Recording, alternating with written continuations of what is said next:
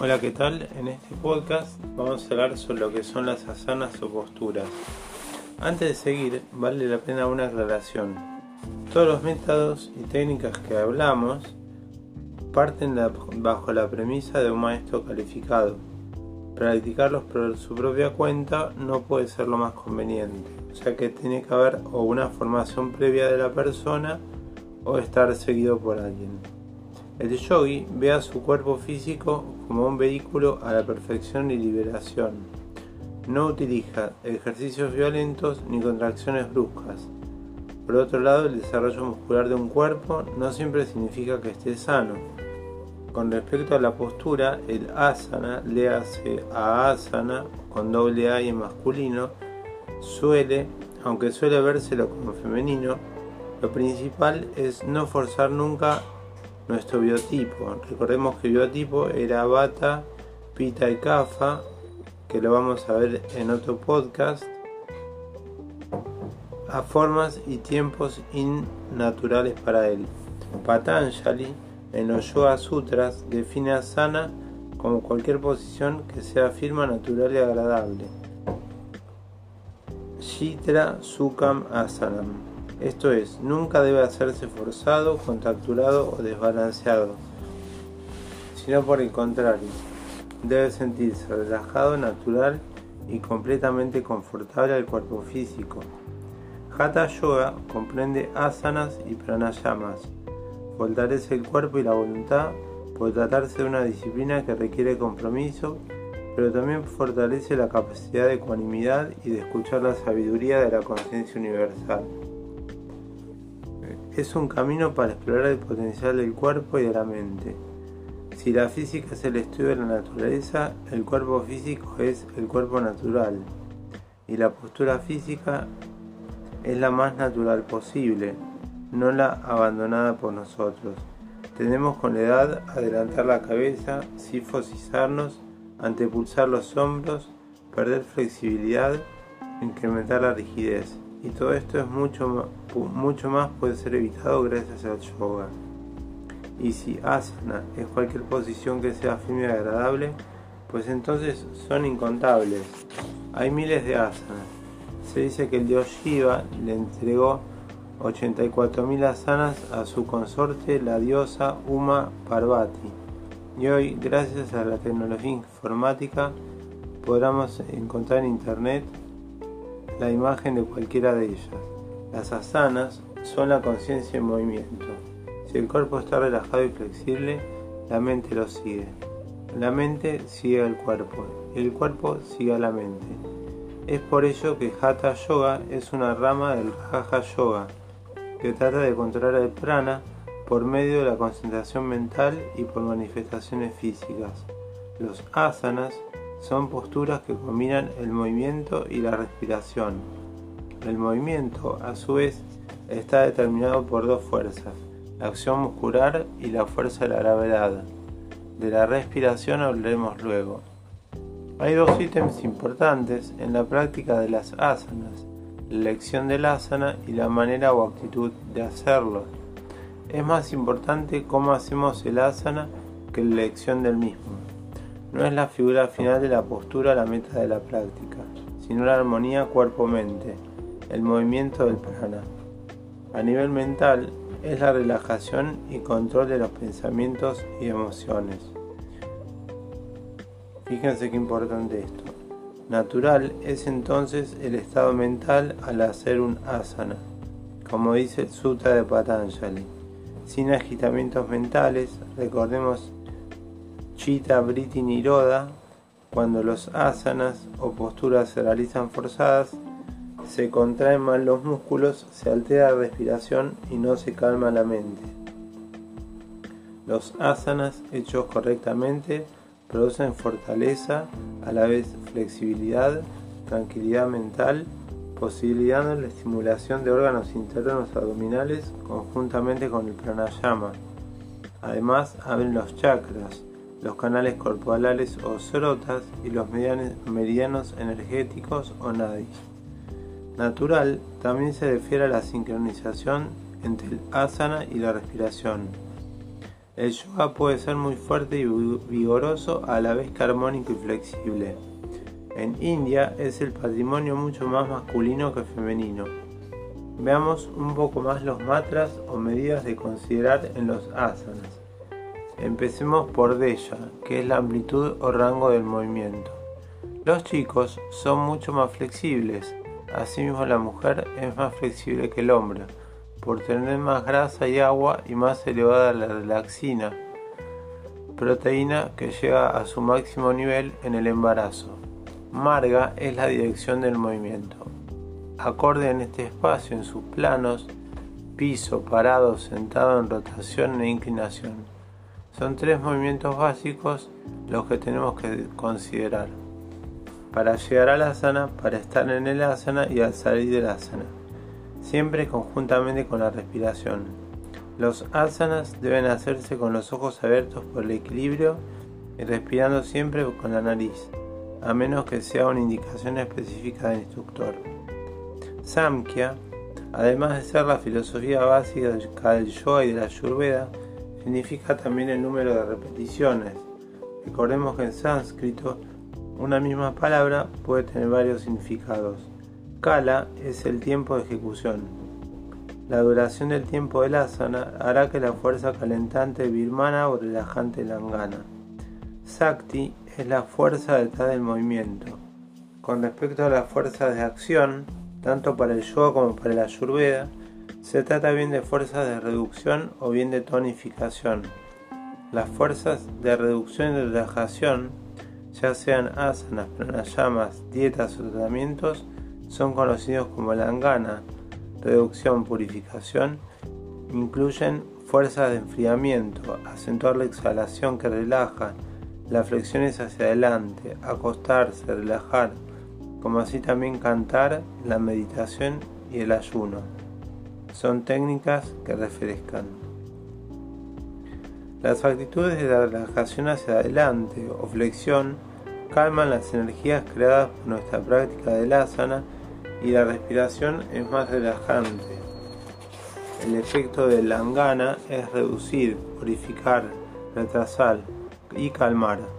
Cuando se exhala es langana y ayuda a remover la toxina o ama e incrementa el agni, el fuego. Siempre es aconsejable empezar por langana más allá del doya en cuestión. Doya volvemos a hablar de vuelta, que lo vamos a hablar en otro podcast que son los biotipos Bata, Pita y Kapha, que después vamos a hablar específicamente de cada uno de ellos. En cambio, Brimana significa acelerar, tonificar, nutrir. Las técnicas Brimana incluyen acentuar la inhalación, las torsiones hacia atrás, las invertidas de hombros, las rotaciones, los bandas. Estas fuerzas Brimana actúan generalmente calentando, las actitudes que están paradas aumentan los niveles generales de fuerza y energía. Las extensiones de la columna tienden a calentarnos por el estímulo del sistema nervioso simpático que se ubica a nivel toraxo-lumbar. Por lo tanto, excita, constriñe, aumenta la temperatura, aumentando también a su vez la extensión y la tensión espinal creando fuerza en los músculos elevadores del tronco. La extensión abre el pecho y colapsa la parte posterior, similar a lo que se hace en la inspiración, por lo que todo movimiento hacia atrás debe ir con inspiración, consecuentemente todo movimiento hacia adelante o flexión debe ir en expiración, ya sea que se relaje el pecho y el abdomen, por lo que la expiración es más fácil, enfriante o relajante. Cuando se inhala es brimana. Cuando se inhala más y retiene después de inhalar es más brimana aún. Asimismo, si la columna está rotada o inclinada, dificulta la inspiración. Por ejemplo, es difícil tratar de inhalar mientras se está rotando la columna y no se puede inhalar totalmente o el movimiento se ve limitado. La inhalación es antes de empezar el movimiento y la exhalación llegando antes del final de cada asana. De la misma manera, no se debe realizar asanas manteniendo el aire luego de la inspiración, ya que el pecho y el abdomen están totalmente expandidos. En cambio, podemos movernos si nos mantenemos luego de la expiración. La ira, la cólera, la competitividad, que se consideran como excesos de energía de fuego y por lo tanto requieren técnicas de langana o enfriamiento. La depresión, el letargo y la apatía se consideran como energía tierra, que necesita técnicas de brimana o estimulación. El estrés, el insomnio, la hiperactividad mental energía del viento, que requiere más relajación y equipamiento con langana o yoga nidra. Relajación, sueño. El yoga nidra es una técnica que nos relaja el cuerpo, la mente y el espíritu a través de una meditación, que ya lo hablamos creo que en otro podcast, y lo que logra es que nosotros podemos acostarnos a dormir y lo que escuchamos eh, es una meditación de yoga nidra, también está la meditación vipassana. La energía pránica de un asana depende de varios factores, incluyen cómo hacemos la postura, el grado de fuerza que utilizamos y sobre todo cómo respiramos durante la asana. Sin embargo, esta ecuación de asanas no debe tomarse rígida. La forma del asana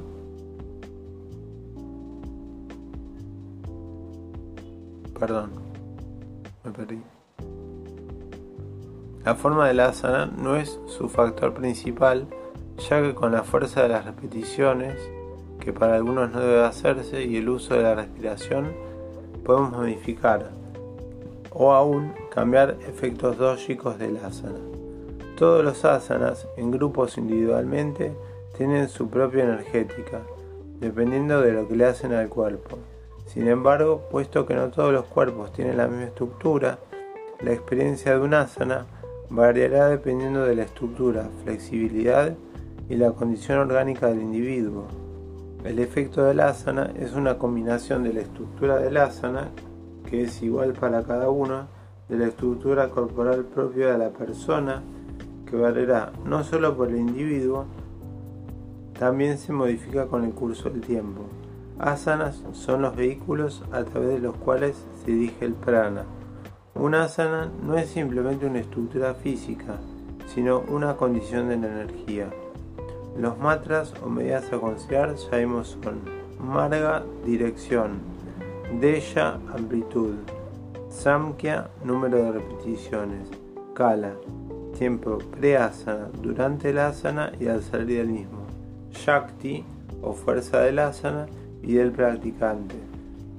Se deben realizar con los ojos abiertos, sin espejos, sin música y sin incenso. Bueno, acá yo difiero porque, por ejemplo, yo hago yoga con música y sigo a montones de maestros en internet que hacen clases con música.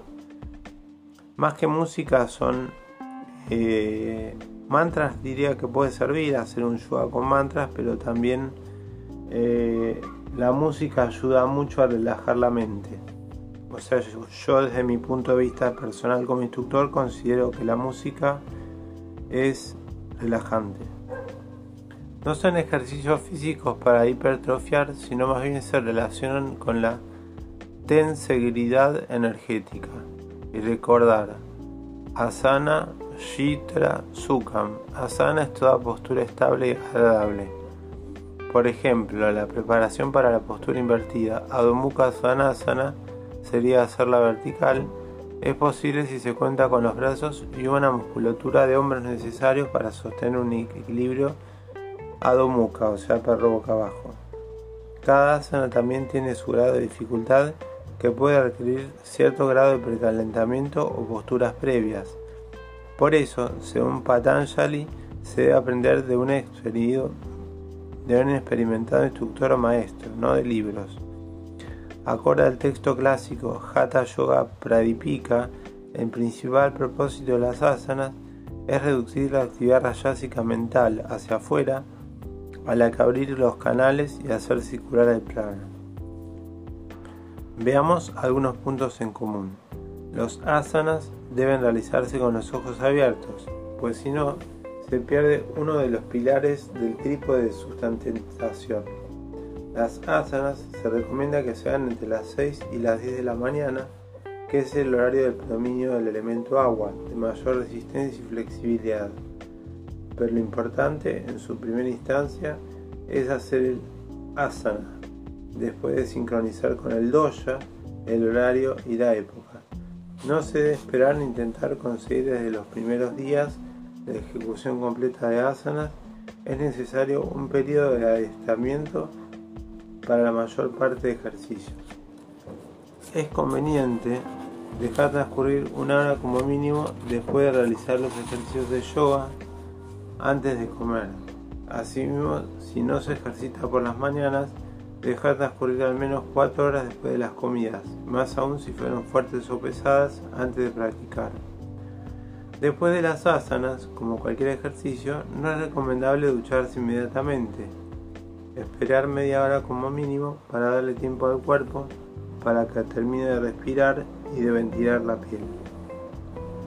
Si se llega al fin de los ejercicios con un estado de decaimiento o de cansancio, es necesario que se los hace de modo defectuoso o en dosis excesiva. La ropa indicada es un cómodo pantalón de deporte en tiempo frío, un jersey amplio, un pantalón largo para evitar el enfriamiento en los ratos de descanso. Elegir los ejercicios de acuerdo con el tiempo que se disponga.